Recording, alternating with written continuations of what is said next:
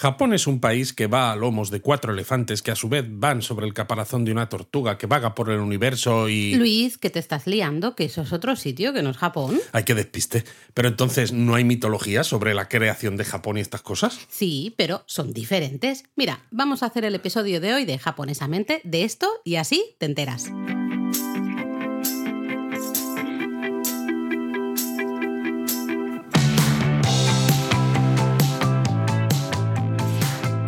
Bienvenidos a Japonesamente. Un podcast sobre cultura japonesa de Lexus, producido por Japonismo. Me has quitado un peso de encima, Laura, porque yo pensaba, cuando me has dicho que no era lo que yo estaba diciendo, que igual es que no había una mitología de cómo se creó Japón. La hay, la hay, y de eso vamos a hablar hoy. Vamos a hablar del mito de la creación de Japón, del nacimiento de Japón. Nos basamos en varios libros de mitología que tenemos por aquí por, por casa, mitología japonesa de Anesaki, quizás el más popular, el más famoso.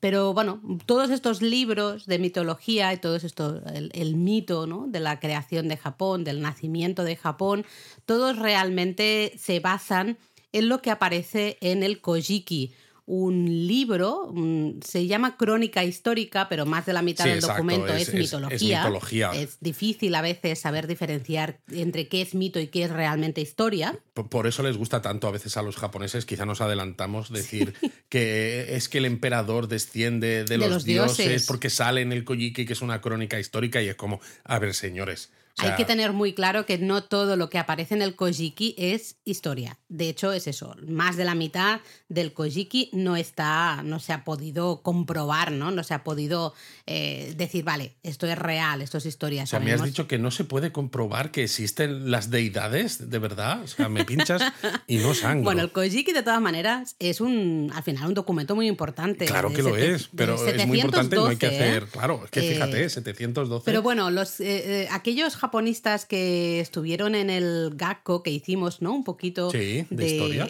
de historia y de literatura, las primeras literaturas de Japón, pues recordarán que, bueno, que el Kojiki también se escribió para justamente con un objetivo en mente muy claro, ¿no? Y es lo que tú has mencionado, en- enraizar a el, el emperador con las deidades para así legitimar un poco Bueno, su poder. es que es cierto, o sea, en una época en la que la gran mayoría de la población existente se dedicaba pues al cultivo de la tierra, a otra serie de cosas, ¿quiénes se dedicaban a la literatura, no? Pues solamente clases muy acomodadas y por qué lo hacían en este caso concreto el del Kojiki pues para dar carta de validez a los eh, a la familia supuestamente imperial para decir eh tienes que seguir a esta familia a este emperador porque desciende de los Claro, dioses. es que en el momento en que te, eh, perdonadme, pero en el momento en que te inventas eh, que eh, tú provienes de las deidades, realmente es que te estás asegurando el puesto, ¿no? te estás Porque, a ver, asegurando la lealtad a ver quién va a ir en contra de las deidades y de, y de su di- digamos su descendiente eh, hecho carne en la Pero tierra bueno, esta sería para otro, japonesamente, para otro charco. Que Sí, sí, pero a la bueno, gente le gustó mucho charcos le de, hace un par de semanas. ¿eh? Pero, pero bueno, está bien mencionar, ¿no? Esta mini parte del debate. Sí. Aquí también, porque nos gusta hablar de Japón y de incluso sus mitologías, como vamos a hacer hoy, pero siempre teniendo en cuenta qué hay detrás de toda esta mitología. No simplemente creérnosla porque sí y repetir a veces como loros, ¿no? El mantra de. Sí, "Oh, lo es de que... oh, Kojiki, crónicas históricas. Claro. A ver, es- ellos se venden como crónica histórica, pero no lo es. O sea, hay, de hecho, eh, la primera, claro, toda esa primera parte del Kojiki, pues justamente, ¿no? Narra la creación del Japón, que evidentemente es 100%, es mitología, eh, hasta básicamente el restablecimiento de la diosa del sol, ¿no? Amaterasu, que es esa de- la más probablemente la más importante, la más Y es sagrada de todo de la que descienden los emperadores, casualmente. Eso es, ¿no? Entonces, bueno, eh, crónicas históricas, bueno, pues tiene una parte que sí, que tiene una parte, hay una lista de, de emperadores que sabe, se sabe que sí que existieron y hay otra lista anterior de emperadores que, bueno, que todavía tenemos dudas y luego toda esta parte mitológica. Y luego están todas esas tumbas de emperadores que la propia Casa Imperial no deja que se hagan excavaciones arqueológicas. Es en curioso estos eso, túmulos, ¿eh? por- Los no, vaya a ser, funerarios. no vaya a ser que alguien descubra que, que todas estas historias que se cuentan en, en este tipo de libros pues no son tan ciertas como se decía y, Sí, es- y se es- nos caiga el chiringuito. Es curioso ese, no sé si es miedo o ¿no? Ellos te dirán que es respeto, que no quieren que no quieren molestar el descanso eterno de esos emperadores que están en esos túmulos funerarios, ¿no? Pero yo creo, eh, ostras, a mí me podría y creo que al ser humano le puede La el curiosidad. querer saber, querer Exacto. ver cómo son esas, ¿De dónde esas venimos? salas. ¿no? De- claro. Cómo, cómo era la vida en, en aquella época sabiendo que en esos túmulos funerarios O sea, se guardaban un cosas- montón de objetos de la época. Claro, y sabemos cosas por túmulos que han caído, ¿no? Que se han, se han derrumbado y entonces pues no ha quedado otra que evidentemente explorar, ¿no? Pero tenemos grandes túmulos, pues por ejemplo en Sakai, en las afueras de Osaka, que no se han explorado nunca. Es que Entonces sería tenemos que creernos... entrar ahí y poder ver eh, qué, qué había en el Japón de entonces, ¿no? Bueno, es un poco como lo de las Japón. pirámides, entre comillas, ¿eh? pero es un poco ¿no? el deseo de saber exactamente eh, cómo están, eh, con- ya no solo cómo están construidas las pirámides, ¿no? sino ver qué hay dentro, cómo Sí, está bueno, decorado. quizá lo de no las qué. pirámides en su día era más bien también por llevarse todos los, los tesoros, Que no se lo quede nadie, ¿no? que no se lo quede nadie, pero yo creo que hoy en día sería eso, sería curiosidad bueno, científica y académica. Nos estamos yendo por las Nos ramas. estamos yendo por las y yo creo que siempre. deberíamos centrarnos en contar un poquito este mito de la creación de Japón, el nacimiento de Japón.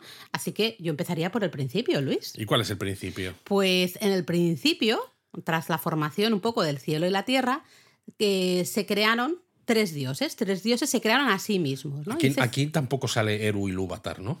No, te estás, es te estás confundiendo de mitología. Vale. Pues tres dioses se crearon a sí mismos y se escondieron en el cielo. O sea, que eran tímidos. No puedo contigo. Esto va a ir mal. Se nota que es el último japonesamente de la temporada, ¿eh? Ya De todas te- maneras, decimos el último japonesamente de la temporada porque es verdad, pero tampoco es que haya mucha solución de continuidad en este caso. O sea, va a seguir habiendo podcasts de japonesamente. descansamos un par de semanitas y luego ya volvemos con la temporada 4. Sí, exacto. ¿eh? Quiero decir que mucho, mucho descanso no es que haya, pero bueno, nosotros marcamos que es el final y ya está. Seguimos, seguimos. Pues bueno, tenemos esos tres diose- dioses que se esconden en el cielo, ¿no? Y luego, entre el cielo y la tierra, apareció algo con aspecto, se dice, de un brote de junco, y de él nacieron otros dos dioses que también se escondieron. Madre mía, con los dioses japoneses. Sí.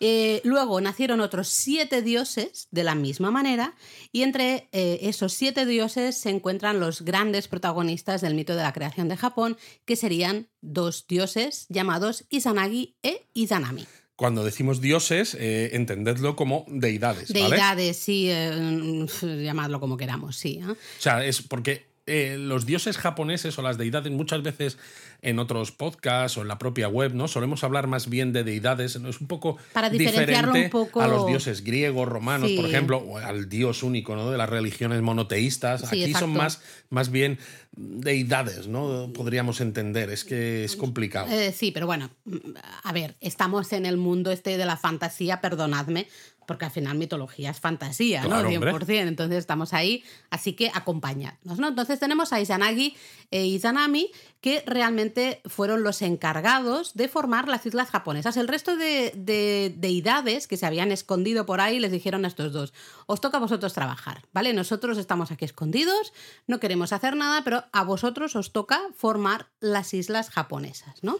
Entonces cuenta la leyenda que hundieron una jabalina que estaba adornada con piedras preciosas en el mar inferior, la agitaron y al sacar esa jabalina del mar, las gotas que cayeron ¿no? de, la, de la jabalina formaron una isla, formaron la isla de Onokoro. Exacto. Y entonces Izanagi e Izanami decidieron descender de los cielos y construyeron en esta isla su hogar y clavaron la jabalina en el suelo para formar el pilar celestial.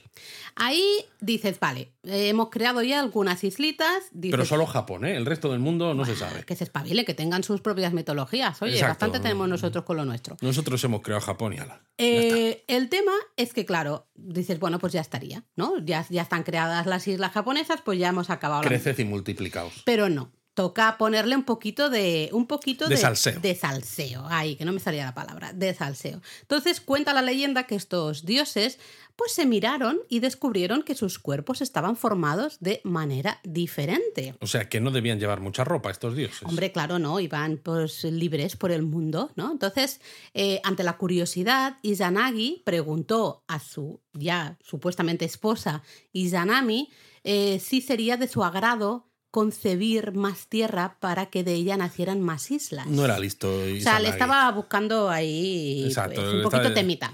Quería temita pero de una manera un poco sutil, ¿no? Eh, vamos a crear más islas, es como, oh, ya, veo lo que tú quieres. Ella aceptó, dijo, venga, vale, y eh, se inventaron un matrimonio ritual, ¿no? La idea era que cada uno tenía que rodear ese pilar celestial, esa, al final esa jabalina que habían clavado en el suelo, tenía que rodear ese pilar celestial andando en direcciones opuestas. Y cuando se encontraron, Isanami dijo, exclamó, de hecho, qué encantador, he encontrado un hombre atractivo y a continuación hicieron el amor. Vamos, un matrimonio ritual tremendo, ¿eh? Vamos, que lo de dar la vuelta al pilar era una excusa porque ya tenían muy claro lo, que, iban a acabar haciendo, ¿no? El problema es que en lugar de parir una isla del archipiélago japonés, Izanami dio a luz a un niño sanguijuela mm, deforme, ¿vale?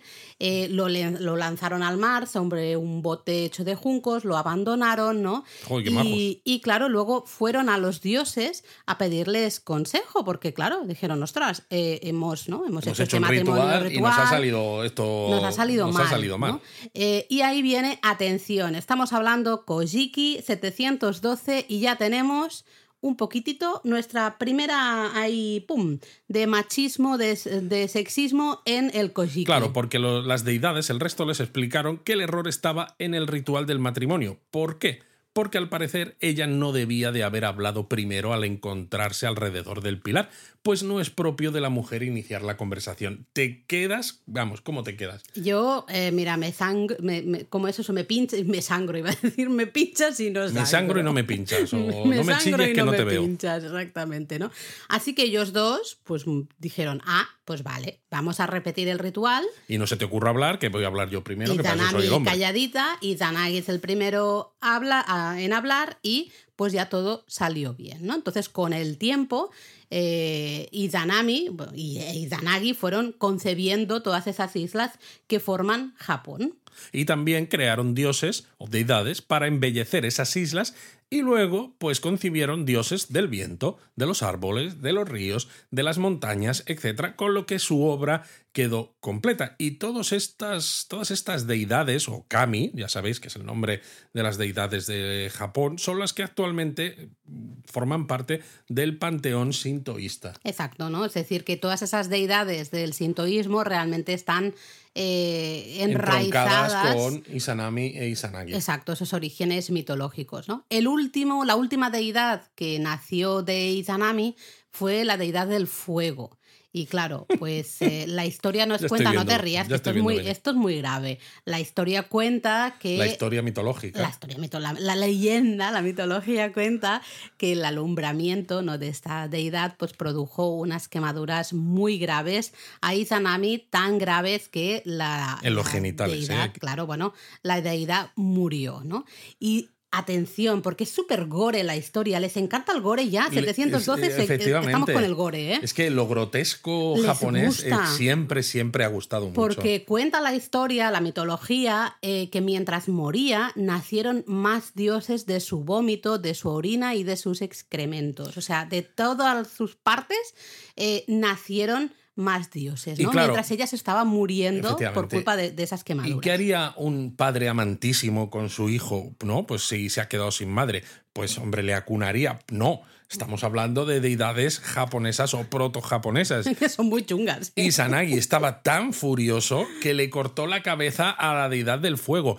Y las gotas de sangre que cayeron a la tierra dieron vida a su vez a nuevas deidades. Madre mía, salen deidades de debajo de las piedras. Sí, sí, pero es que fíjate, ¿eh? que si orina excrementos, que si corto la cabeza a mi hijo recién nacido, que si te he quemado los genitales, es como, pero que, estamos. ¿Alguien tendría que hacer una película de esto ya? Eh, bueno, perdón. O sea, sería para mayores de 18 años, pero bueno. Es muy heavy, es muy heavy esta historia. Bueno, tras la muerte de Izanami, Izanagi pues quiso seguirla en su viaje a Yomi, ¿no? a la región de los, muertes, de los muertos, pero ya era demasiado tarde. Claro, era demasiado tarde porque como buena japonesa, Izanami ya había comido, porque les encanta y seguramente había hecho algunas fotos de los platos para subirlo a las redes y compartirlo con la familia.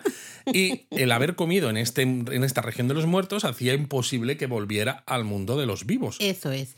La diosa, bueno, Izanami, ¿no? pidió a su esposo que esperase tranquilamente mientras ella discutía con los demás, con las demás deidades, a ver si había alguna manera de volver al mundo de los vivos, ¿no? Pero ¿qué pasa? Que Izanagi, a Izanagi le pudo la impaciencia y rompió una punta de la peineta que llevaba, le prendió fuego para que sirviera de antorcha y entró en esa sala ¿no? donde se encontraba Izanami. Y claro, lo que vio allí fue horroroso. De nuevo, más gore todavía. Exacto, porque vio que los gusanos se retorcían ruidosamente en el cuerpo putrefacto de Izanami. Mira, acabo de desayunar y a mí se me está revolviendo todo. Se me está revolviendo todo. ¿eh? Izanagi, claro, quedó aterrado al contemplar la visión del cuerpo de Izanami, por lo que dio media vuelta y salió huyendo, ¿no? Esto sale en muchas historias mitológicas que mientras tú cumples como las reglas, estás viendo una imagen idealizada, pero en el momento en el que las incumples, de alguna manera ves la imagen real y es eso, Izanami estaba muerta, con lo cual pues eh, lo que vio Izanagi es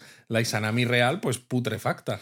Eh, no acaba aquí la historia, porque Izanami se enfadó muchísimo porque claro, su marido la había desobedecido, ella le había pedido espérate aquí fuera, porque ya sabía que si él entraba la vería de esa manera, ¿no? Le había dicho, espérate fuera. El tío no, él decide entrar, ¿no? Y, mirar. Entonces, atención, ¿eh? Izanami se enfadó tanto que envió tras él a las brujas de ese mundo, ¿no? De, de los muertos, de Yomi, el fantasma del lugar. Pero eh, Izanagi supo despistarlos usando trucos mágicos, ¿no?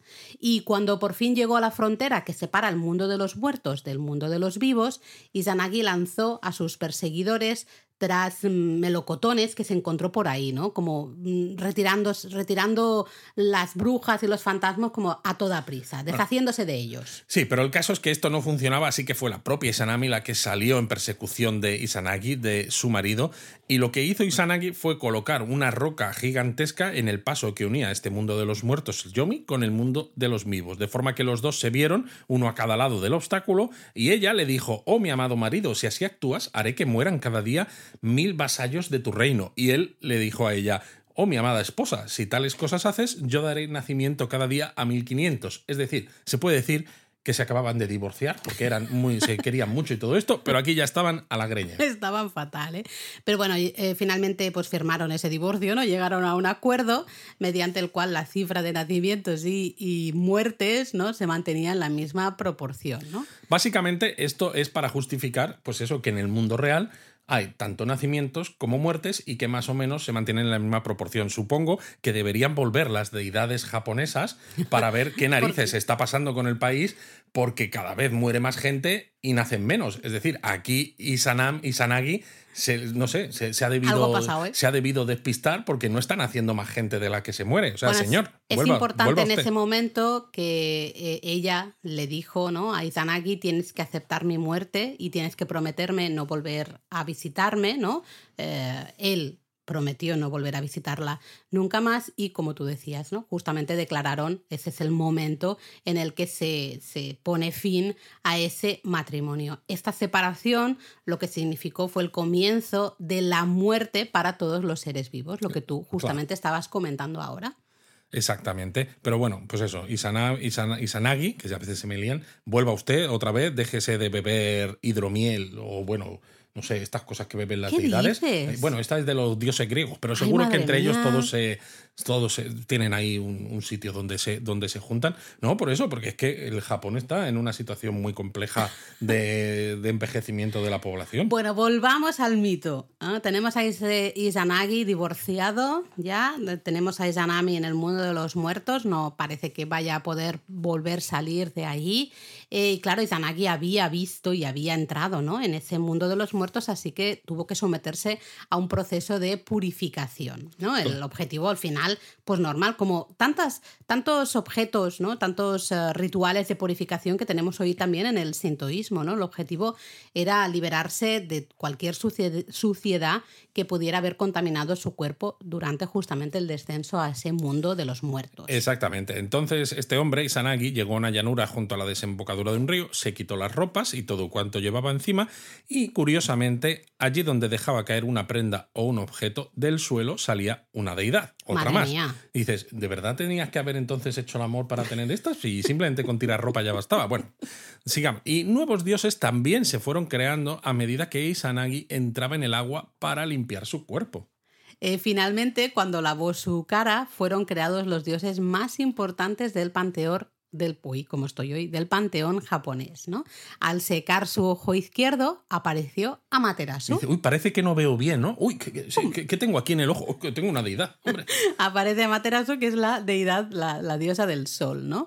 Y, luego también de otro ojo, ahora no sé si era el izquierdo o el derecho, es igual, nació la diosa luna, la Tsukiyomi, y de su nariz surgió el dios de la tormenta, Susano, hiper importante esta deidad. Nos vamos a quedar con este nombre, Susano. Bueno, Amaterasu también, ¿eh? Bueno, evidentemente. Pero supongo que Sanagi pues, se había quedado ya cansado de tanto viaje al mundo de los muertos, que tanta purificación y toda esta historia, y dijo, pues mira, voy a dividir el mundo entre mis hijos, y le encargó a Amaterasu el gobierno del cielo, a Tsukiyomi el gobierno de la noche y a Susano el cuidado de los mares. Sin embargo, Susano dijo que prefería ir al mundo inferior con su madre, su madre muerta, recordemos, así que Isanagi lo desterró y se retiró del mundo para vivir en el alto cielo, que también dices, oyes, ¿por qué?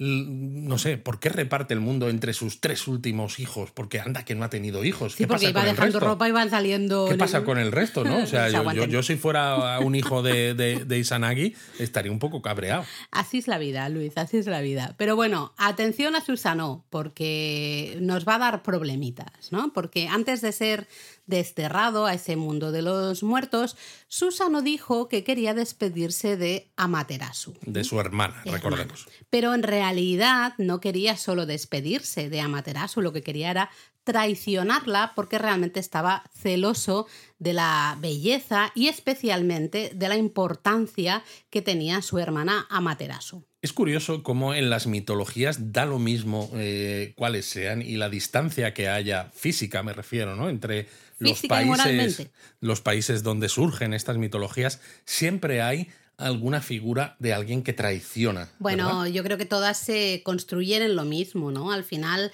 eh, se nota que son sentimientos muy humanos, son cosas que nos mueven. Exacto, muy, cosas que son muy universales al final, independientemente de dónde, seas, Exactamente, al final nos mueve el amor y el amor tiene otra parte que son las envidias, ¿no? Eh, eh, tenemos sentimientos nos Mueve el amor. pero es verdad, yo prefiero quedarme. Mira, voy a titular el japonesamente. sí, japonesamente nos mueve el amor. Ay, se nota que es el último episodio. Estás tú ya con unas ganas aquí de vacaciones. Estoy con unas ganas de mini vacaciones no, pero estoy de acuerdo, ¿no? Al final te, te, miras mitologías, diferentes mitologías, y es eso. Siempre hay este tipo de cosas, pero es que es lógico. Son esos sentimientos que, que nos mueven al final a, todos, ¿no? El caso es que Amaterasu tampoco se fiaba mucho de su hermano. porque ya le, veía venir. Exacto, entonces eh, se armó con un arco y flechas antes de acudir a la cita, pero Susano, que era un encantador de serpientes, nunca mejor dicho, pues se mostró realmente encantador y acabó cautivando a la diosa con la sugerencia, atención, de engendrar hijos juntos como prueba de buena fe. De buena fe. O sea, ¿en qué cabeza cabe que una prueba de buena fe. Son Que una prueba de buena fe signifique voy a tener hijos contigo que eres mi hermana. O sea, por Dios. lo estás, estás pensando de una manera demasiado. Tienes que tener, abrir tu mente, Luis. Sí, no, no, no, no, con estas cosas no. bueno, Amaterasu dijo, pues vale, accedió, ¿no? Pero antes, eso sí, exigió que Susano le entregase su espada, ¿vale? Eh, que inmediatamente quebró con su boca en tres pedazos. Es decir, quedó como la espada de, de, de Elendil. Sabía que lo ibas a decir. Eso sí, atención, mientras hacía eso, de su aliento nacieron, salieron tres deidades. Claro, ya estaba retirado Isanagi, ¿cómo van a seguir saliendo dioses? Pues ahora ya de Amaterasu. Luego Susanoo pidió a Amaterasu cinco collares y los fue masticando. Porque es lo justamente- normal que haces con los collares. Yo lo hacía de niño con esos collares que tenían como caramelitos. Los de azúcar, sí, de azucarillos, sí. Pero no, Bueno, no nacían dioses. eh, claro, Susano, ¿no? Iba masticando esos cinco collares y de ellos engendró otros cinco dioses, ¿no? Otras cinco deidades.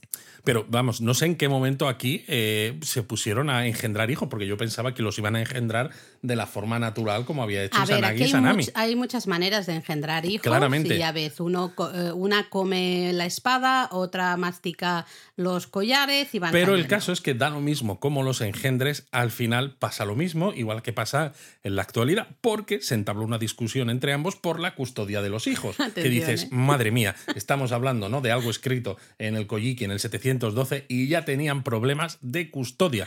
Amaterasu, de hecho, los reclamaba como suyos porque habían sido formados por sus propias joyas. Pero el hermano, Susano, decía, eh, yo creo, no, él creía que había engañado a la diosa y lo celebró rompiendo las paredes que contenían los campos de arroz, bloqueando los canales de irrigación y defecando en el templo donde había de celebrarse el festival de la cosecha.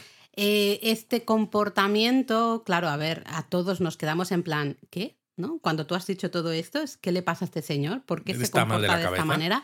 Pues justamente esto también sorprendió muchísimo a Materasu y es realmente el inicio de la gran enemistad que eh, siempre ha habido entre estas dos deidades, ¿no? Entonces Susano, a pesar de haber sido desterrado, al final se quedó por ahí pululando, lo siento, tenía que decir el Tenías verbo, pululando por la tierra y por el cielo, por todas partes. el cielo. Por el cielo, ¿qué he dicho? El cierro. Ah, bueno, pues el cielo estaba pululando por todas partes. Y un día, mientras Amaterasu se encontraba tejiendo ropas para los dioses, porque esta señora valía para todo, pues Susano arrojó un caballo desollado, atención, que atravesó el tejado de la sala en la que la diosa, la deidad y sus ayudantes trabajaban. Y una de ellas se asustó tantísimo al ver el caballo caer a través Hombre, a del techo. muy normal no muy es, normal también te no es, digo. Que se pinchó con la aguja y murió. Que dices, madre mía, esta aguja que, que era, que, que no sé cuánto medía, 20 Estaba- centímetros y se la clavó en el corazón así, va, toma, pues no sé. Bueno, la propia Materasu estaba muy nerviosa, muy atemorizada y, eh, claro, vio eso, vio en peligrar un poco su vida y se escondió en una cueva y bloqueó la entrada de la cueva con una piedra enorme. Pero ¿Qué claro, hay que recordar, Claro. Amaterasu es la deidad del sol. Eso significa que el mundo se quedó sumido en la oscuridad y el caos. Esto, claro, forzó a, se dice, ¿no? En el Kojiki, unas 800 deidades que se reunieran para ver cómo carajo sacaban a Materasu de la cueva, porque necesitaban recuperar el sol para, para superar esa época de oscuridad y de caos. Y claro, la única manera de lograrlo decidieron que iba a ser excitando su curiosidad, así que decoraron un árbol con ofrendas y joyas, le prendieron fuego y se pusieron a bailar al ritmo de los tambores y alabaron la belleza de otra diosa para provocar los celos de Amaterasu, a ver si así movía la roca y salía de esa cueva. Que eso se sabe que es un poco los orígenes del Kagura. El Kagura es un baile ceremonial de los rituales sintoístas, un baile que podéis ver en muchos rituales en santuarios sintoístas en la actualidad, todavía hoy. Eh, se sabe que es exactamente, o sea, se inspira al Bueno, final. se inspira. Se inspira de no que esto haya sucedido, sino de esta descripción, de estos bailes, de estos sonidos, de estos, ¿no? Estos cánticos, se inspira en eso, o justamente para crear este arte, al final, hoy, arte escénico, aunque es un baile ceremonial, ¿eh? un baile ritual sintoísta. Colocaron un espejo mágico en la entrada de la cueva, llevaron gallos al lugar para que cantaran y pues hablaron un poquito, ¿no? Eh, con una, una diosa, la diosa de la aurora, Amono Uzume, para que bailara, ¿no? Justamente, para estaba que llamara tanto- toda la atención de Amaterasu. Exacto, y estaba bailando tanto que en un momento se abandonó, pues sabéis, ¿no? Que cuando a veces eh, bailas entras casi como en, En un trance. trance. Y llegó un momento en el que esta diosa, Amono Usume, empezó a quitarse la ropa. Dices, oye, pues muy bien, hay que bailar más. Y claro, el resto de los dioses estuvieron súper contentos de ello y la llamaron terrible hembra del cielo. Pero de verdad, ¿y ese machismo de dónde sale? Bueno, yo De creo que, que los hombres ya desde entonces, incluso aunque fueran deidades masculinas, ya siempre le han tenido miedo al poder que tiene la mujer sobre ellos. Eh, sea como fuere, como total, esperaban. A Materasu, pues le pudo, le pudo un poco la curiosidad, ¿no? Y asomó la cabecita por la entrada de la cueva para ver qué estaba pasando, porque estaba oyendo ella todos esos ruidos, esos cánticos, esos no sé qué. Básicamente, apartó un poquito la piedra y dijo: que no me estáis dejando descansar, ¿qué, ¿qué hacéis? A ver qué pasa aquí fuera. Y claro, las deidades dijeron, mira, es que estamos celebrando una fiesta porque hemos encontrado a tu sucesora y es que es incluso mejor que tú. ¡Alá! Claro, no me extraña que sin pensárselo dos veces, Amaterasu saliera de la cueva y ahí justamente vio su reflejo en el, en el espejo mágico ¿no? que habían colocado justamente ahí delante.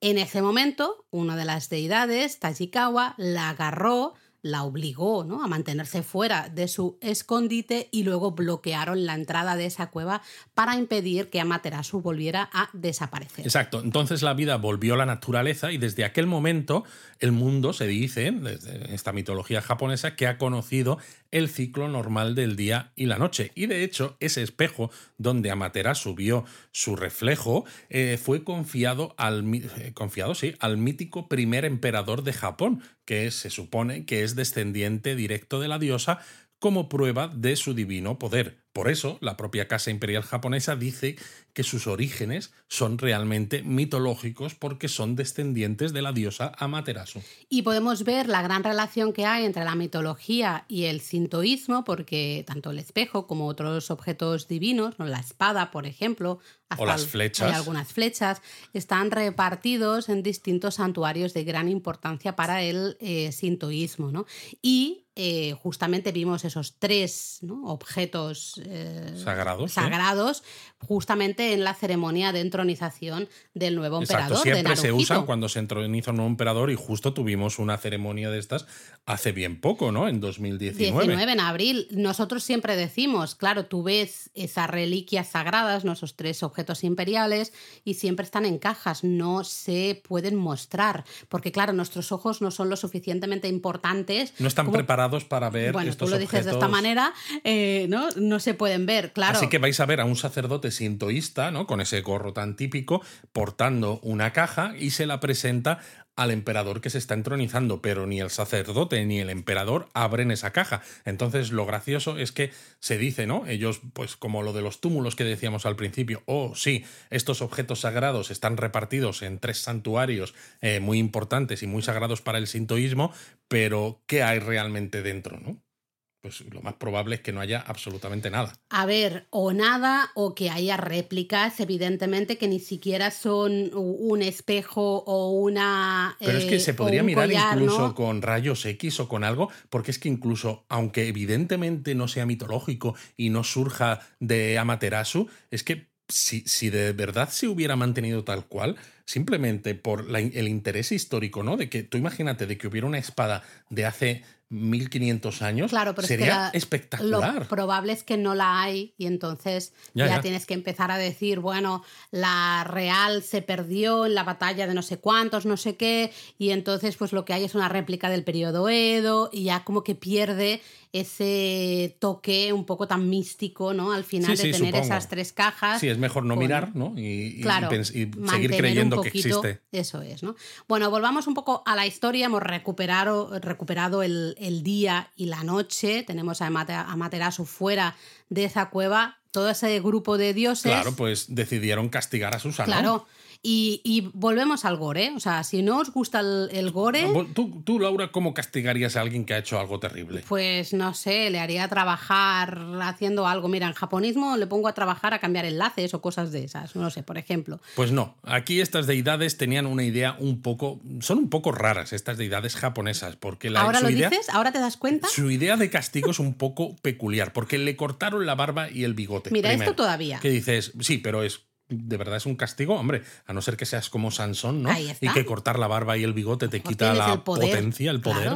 bueno, pero luego fue todavía peor. Aquí viene la parte gore. Yo esto lo, paso fatal, mira, ya me estoy agarrando. no puedo, porque, bueno, básicamente le arrancaron las uñas de las manos y de los pies y lo arrojaron del cielo. Y fue entonces cuando Susano comenzó su vida errante y vagabunda por la tierra. Eh, tremendo, ¿no? Esto sería un poco hasta el nacimiento, ¿no? De, son no solo el nacimiento de las islas, hemos visto justamente ese establecimiento de Amaterasu como una de las grandes deidades ¿no? del panteón ah, japonés.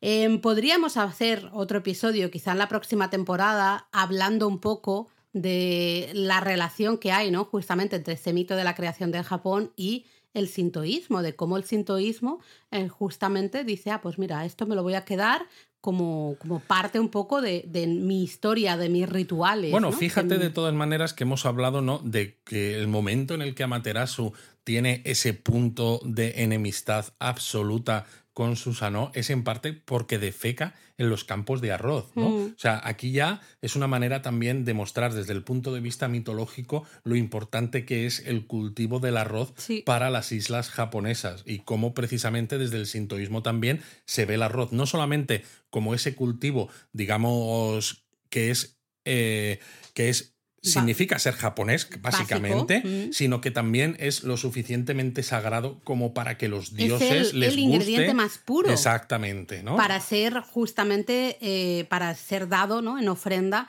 a las deidades. De hecho, siempre miramos ¿no? todo lo que es de arroz, el bol de arroz o una botellita de sake, ¿no? Todo viene de esto, es el arroz como el, elemento más puro y por lo tanto el único que podemos realmente ofrecer a las deidades. Vamos, que si alguno estáis de viaje por Japón y os entra un apretón, procurad que no os pille al lado de un campo de arroz, porque sería casi, ¿no? La... Sería como hacer como Susano. Y entonces igual os cortan la barba y el bigote. y os arrancan la... que yo es lo eh. que peor llevo, que le arranquen las uñas. Mira, es una de las cosas que más... Uy, eh, más cosilla. Y luego también, ¿no? De lo que hemos comentado, surge mucho también esa idea de la pureza, de la, ¿no? De la purificación. La purificación, fíjate, ya se hace la purificación con agua. Eh, en la actualidad, cuando entras a un santuario, también en un templo, mm. pero en un santuario tienes esos eh, temizu, ¿no? esas pequeñas chozas donde te echas tienes agua. las fuentes de abluciones. Exactamente, es, un ritual. Hoy hacemos solo las manos que, y la boca. No se supone que es para limpiarte porque tengas la mano realmente sucia, que bueno, si es en verano y hay mucho polvo o lo que sea, pues puede ser que sí, pero realmente es una limpieza ritual. Exactamente, y es la idea de, aparte, si haces este ritual, estás ya limpio, estás purificado todo tú, cuerpo y mente para acercarte a las deidades. Antes de eso no estás preparado para acercarte a las deidades. Pero fíjate además por qué se purifica, porque ha estado en el Yomi, ¿no? Este mundo en el mundo de los muertos. En el mundo de los muertos que dices, a ver, no es que sea solo el mundo de los muertos lo que causa suciedad, pero de aquí también surgen otras ideas de cosas que causan suciedad, pues como la sangre menstrual y mm. demás. Es decir, que ciertos aspectos que todavía hoy en día en el Japón actual siguen estableciendo un cierto, una cierta diferencia entre hombres y mujeres, ¿no? Un cierto machismo, por ejemplo, ¿no? El acceso a una de las rutas que llevan hacia el Monte Koya, por ejemplo, pues eh, surgen también de estas ideas del sintoísmo de que, bueno, pues hay cosas que te convierten en sucio. Sí, sí, sí, que no eres apto ah, para presentarte ante las, las deidades.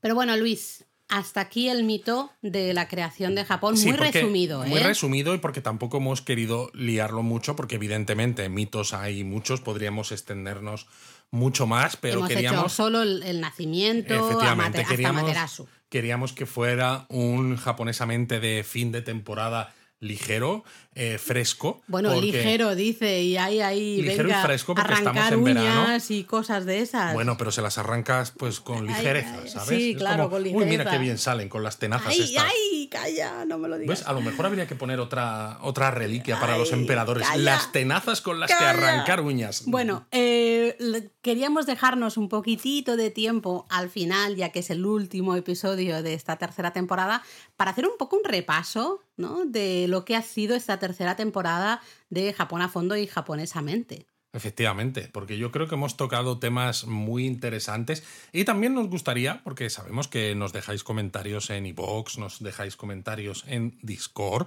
que nos contéis un poco ¿Qué, ¿Qué, echáis de menos o qué os gustaría tener en la próxima temporada? Nosotros, evidentemente, vamos a hacer una planificación con ideas. Bueno, tenemos un Excel todavía de la temporada pasada, de cuando estábamos iniciando la tercera temporada, que ya eh, tuvimos que dejar, claro, 3 millones aproximadamente, millón arriba, millón abajo, 3 millones de temas que no nos cabían en esta tercera temporada. Es decir, tenemos, por suerte, muchísimas ideas y hay eh, mucho contenido del que... Pero del que nos gusta también hablar de temas que sepamos que son queridos por vosotros o Claro, que o sea, si hay os cosas apetece conocer. que os apetece, que digáis, oye, haz un, por, por ejemplo, os voy a poner un ejemplo. Nosotros hicimos, eh, creo que fue justamente en esta tercera temporada, Eso es. el... eh, Peregrinaciones. ahí está, me has leído la mente, qué fuerte. El de No, peregrinaciones. es que hacemos el podcast los dos juntos. No, pero estaba pensando justo en este ejemplo. ya es y- que es el ejemplo. Ah, pero esto no está escrito en ninguna No. parte, ¿eh? Ah, no tenemos guion de esto ni nada.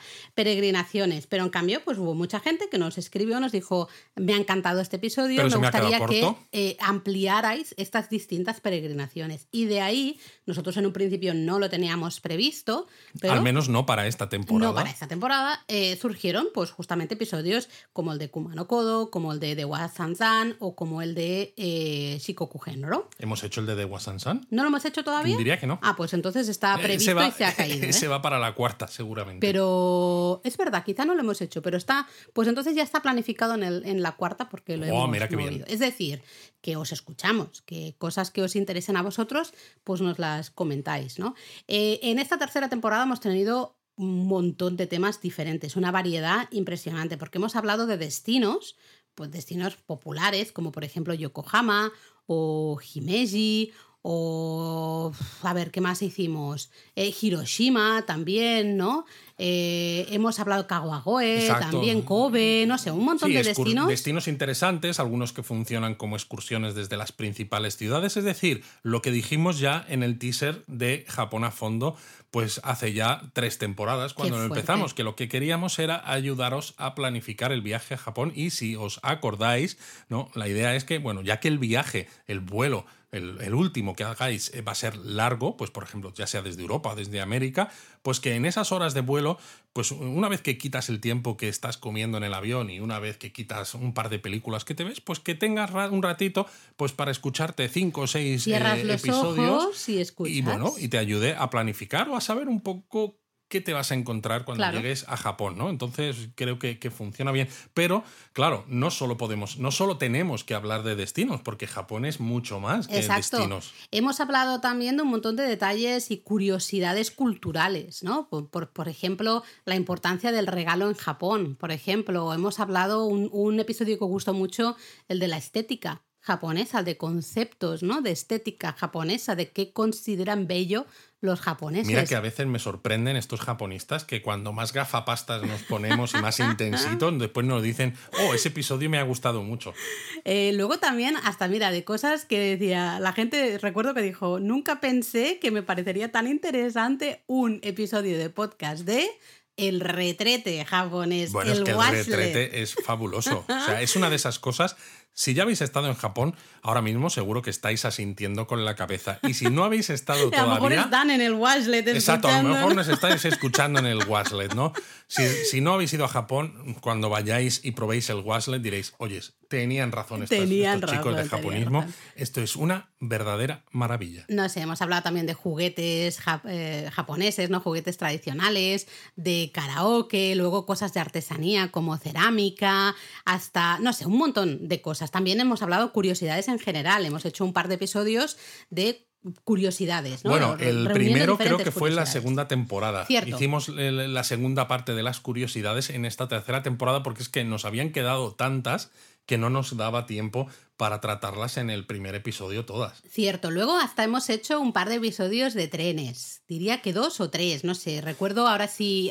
Estoy aquí todo de memoria, ¿eh? Pero el Enoden, El el, Sakura Tram, creo que también lo Sí, el hicimos. este hay no, el. Tamaden, también hablamos del Tamaden. Oh, O sea que, bueno, hemos estado hablando ahí de, de también de trenecitos de estos que te gustan a ti, Luis. Me y gustan. luego también hemos hablado mucho De comer. de comida. Sabéis que es uno de los grandes temas de japonismo. No entendemos Japón o ya por extensión ningún otro Viajar, destino sí. o viajar sin comida y en el caso japonés además es que está muy rica la comida, entonces claro, pues hay que hablar de comida eh, de forma específica en el podcast. Eh, hablamos, recuerdo, de las guiosas y estuvimos hablando de las tres capitales de las guiosas. ¿Os acordáis o os vais a tener que volver a poner el episodio para recordarlo? A lo mejor lo tienen que volver a escuchar. ¿eh? Luego también un episodio, recuerdo que estuvimos hablando de estilos de cocina japonesa, ¿no? Para que cada uno entendiera un poquito también cómo se preparan distintos platos típicos de la gastronomía japonesa. Bueno, como veis, ha habido un montón de temas, un montón Uy, hubo de más, ¿eh? El ovento, yo qué sé. hemos- es que hemos hablado del tonkatsu, recuerdo, hemos hablado un montón Bueno, claro, de es que de normalmente De hay un, hay un episodio de podcast cada semana, exceptuando agosto, que es solamente hay japonesamente, ¿no? Eh, Japón a fondo descansa en agosto Sí. y japonesamente no descansa. Entonces, agosto, digamos que es nuestro mes de medio vacaciones. Sí, medio, me- ya quedan ahí dos episodios siempre y ya está, ¿no? No sé, eh, hay Estamos un... preparando eso, la cuarta temporada de ambos podcasts, por eso os decimos que aunque tenemos ideas, aunque hay cosas que se nos cayeron de la tercera, Bueno, porque, y se nos claro, han caído de la segunda y todo. Eh, o sea, sí, hay bueno, cosas que algunas que ya- arrastramos de la temporada 2, arrastramos no en un mal sentido, sino que a veces por las fechas, por cómo te caen ¿no? los episodios, dices, ah, tengo, esta semana me gustaría hablar de esto por X razones. ¿no? Y hay veces que hay episodios que te gustaría hacer, pero dices, ya tenemos demasiados episodios de la temática Eh, tal, por ejemplo, destinos, y queremos que, bueno, que el podcast un sea un poquito, esté un poco más compensado, Sí. que no sea solo hablar de destinos. Y entonces, claro, pues esos temas pues van saltando de temporada, ¿no? Entonces tenemos muchas ideas, el Excel está bastante llenito, A tope. pero por favor, contadnos qué temas os apetece escuchar. Sí, sí, sí, aprovechad estas semanitas que estamos, bueno, un par de semanitas que estamos de descanso para eh, justamente eso, comentadnos, darnos vuestros, vuestros deseos, ¿no? Ideas también, evidentemente, pero que como luego decimos cada vez que hacemos un directo en YouTube, dadnos vuestras ideas, que luego nosotros haremos lo que nos dé la gana. no, pero escuchamos porque que lo os hemos escuchamos. demostrado además de, oye, hemos hecho episodios que no estaban previstos en esta temporada y los hemos puesto porque nos los estabais pidiendo mucho, ¿no? Así Exactamente. Eh, bueno, Luis, vamos a tomarnos un algo en la playa, piscina, vamos de vacaciones. No sé, a mí me da miedo meterme en la piscina y que me nazcan, me nazcan nazca una dioses, deidad, ¿no? ¿sabes? De cuando me quite el agua de, la- de los ojos o alguna cosa de estas. Yo cuando me enfade me voy a encerrar también a ver si haces un baile de esos y vas cantando y bailando por ahí fuera para Desnudo, que ¿no? salga. Claro, para que Madre salga. mía, yo. vaya imagen que has puesto en, en- en la cabeza de los japonistas. Por Dios, La has Laura. puesto tú, yo no la he puesto. tú, tú te la has buscado. Así que nada, terminad de pasar un muy buen verano y nos vemos aquí en la cuarta temporada ya. Más bien nos escuchamos. nos escuchamos, porque de momento seguimos sin vídeo. Sí, mejor, mejor. Gracias. Eh, nosotros vamos a contracorriente, todo el mundo está poniendo vídeo, nosotros nos mantenemos sin, de momento. Mantenemos puros con las ondas radiofónicas. Ole ahí, qué viejo, hashtag viejuner te ha quedado esto. Pues eso, nos escuchamos en la cuarta temporada de Japón a fondo, aquí en vuestras ondas, como has dicho tú. Vuestras ondas amigas. Ahí está. Mátane.